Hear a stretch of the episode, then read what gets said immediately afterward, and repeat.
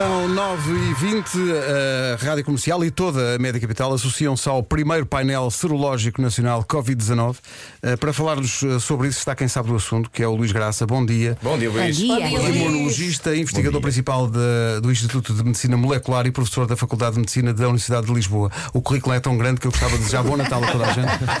Eh, Luís, bem-vindo.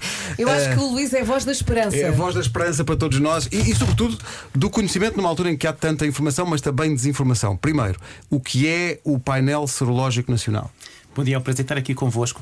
Eh, Obrigada. Este painel é uma oportunidade para nós conhecermos o estado do nosso país em termos de exposição ao vírus. Houve várias tentativas ah, antes do verão de perceber quantas pessoas tinham sido expostas à infecção do vírus, mas todos tínhamos acabado de sair do confinamento e em todo o país aquilo que se verificou é que muito pouca gente tinha sido exposta ao vírus. Agora, já passámos o verão, tivemos com amigos, tivemos com a família, eh, houve turistas que vieram para determinadas zonas do país, portanto é a altura ideal, passados seis meses, para ver se em diferentes grupos etários, nas crianças, nos mais idosos, nos adultos e em diferentes regiões do país, continente e ilhas, se há regiões em que esta exposição foi maior do que em outras regiões, se há grupos etários onde a exposição foi maior do que noutros grupos etários, por exemplo, as crianças estão agora a começar a escola, é importante Sim, ter sim. esta ideia, também para seguirmos para o futuro e vermos como é que isto vai evoluir ao longo dos próximos meses. Vocês precisavam de 12 mil eh, testes feitos. Precisamos de 12 mil voluntários, 12 mil participantes e tenho que confessar que fiquei eh, muito, muito contente com a resposta que nós tivemos, que a população portuguesa foi tão generosa em participar neste estudo que rebentou com o website onde se faziam as inscrições, portanto foi tudo ao ar. Devo dizer hoje, Luís, desculpe interrompê-lo, que ontem faltavam 314. Ontem faltavam 314. O meu município, Odmira, o maior município do país, foi dos primeiros a ficar preenchido, o que me deixou especialmente. Ainda maravilhoso, claro. E, mas,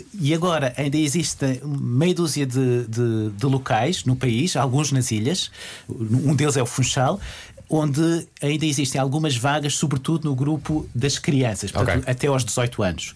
E eh, eu reforço que nesse grupo do até aos 18 anos é que era eh, importante ver nos vossos municípios se ainda há lugares para saber se. eh, Se as crianças também- crianças E onde é que se pode ver onde é que há vagas? Onde é que, se pode, onde é que as pessoas podem ir para perceber onde é que ainda há vagas? A, a- a melhor forma de saber se, se existem vagas é ir ao website que é painelcovid19.pt e aí permite saber se há vagas ou não há vagas.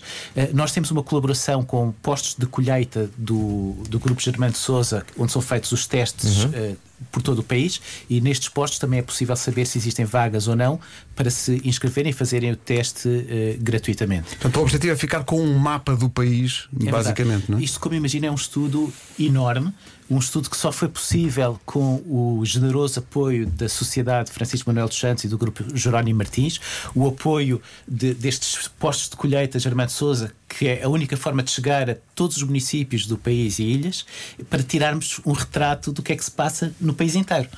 É muito importante esse retrato, sobretudo quando, como diz, estamos no regresso às aulas. Há, há bocadinho estávamos no microfone fechado e acho que é importante passar essa mensagem também. Estávamos no microfone fechado a dizer que há muita gente com pânico de que vem o inverno e vêm as gripes, mas a experiência que existe hoje no mundo, nomeadamente no Hemisfério Sul, onde é eh, inverno, eh, é que as gripes também baixaram e há uma razão para isso. É verdade. Uh, realmente estes meios de prevenção da infecção, as máscaras, o distanciamento físico, uh, a higiene das mãos e a higiene das vias respiratórias, têm um impacto uh, muito maior do que aquilo que eu suspeitava no início desta infecção.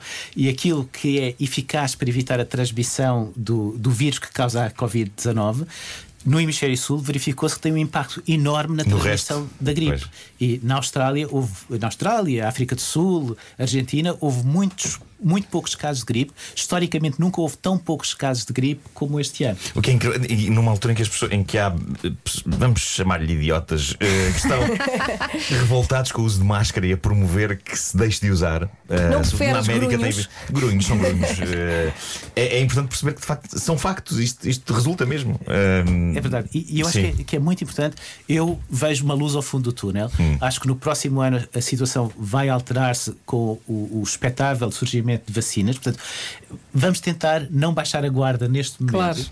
E, e- e- e- porque falta um, um pequeno esforço para conseguirmos. É a voz da esperança. Luís, mas É a acho- acho essa voz, essa É isso, luz mas ao acho que é fundo também importante dizer quando se fala em vacina, não se fala no, na eliminação disto, porque isto não vai ser eliminado, vai ser é controlado, é isso que se quer, não é? Exatamente. Eh, eh, As vacinas têm permitido sucesso de eliminar alguns vírus, mas até agora houve um caso de sucesso eh, que foi a varíola. Sim. Eh, Todos os outros vírus, as vacinas conseguem mantê-los muito controlados. Vejam, por exemplo, o sarampo, mas o vírus continua aí. E este vírus está tão disseminado que é altamente improvável que nós o consigamos alguma vez. Portanto, será uma coisa que se vai juntar ao catálogo dos outros todos, da, da gripe, do, do, do, do sarampo, de- de- vai ser mais uma coisa. São Vai- vírus controlados, passar- como o Luís diz, não são vai passar, claro, Vai- vai, vai passar a fazer parte da, da, da Do nossa Plano vida. da Nacional nossa de vida, claro. Vacinação. E para quem se está a perguntar se o teste dói muito ou não dói, como é que é feito? Este teste é, é um simples teste ao- sangue, tira-se um pouco de sangue para fazer o, o teste, como qualquer outra análise. Portanto, não é o teste do feita. Covid. Não é o teste do Covid, Exato. não é aquele com a zaragatua no nariz, não se põe nada. Não isso é dói muito nada. É tirar um bocadinho de sangue, a pessoa vai para casa e recebe depois em casa o resultado do seu teste e este painel vai receber também estes dados para ajudar a ter esta visão global do que é que se passa no país. Pronto, agora depois disto se rebenta a escala e já não há mais Não, estamos aqui a vagas. receber mensagens no WhatsApp. Estes 314 que faltavam, acho que já, Não já há foram preenchidos. Luís, muito obrigado pela visita e obrigado pelos esclarecimentos também. Uh, o site é painelcovid19.pt. Reti.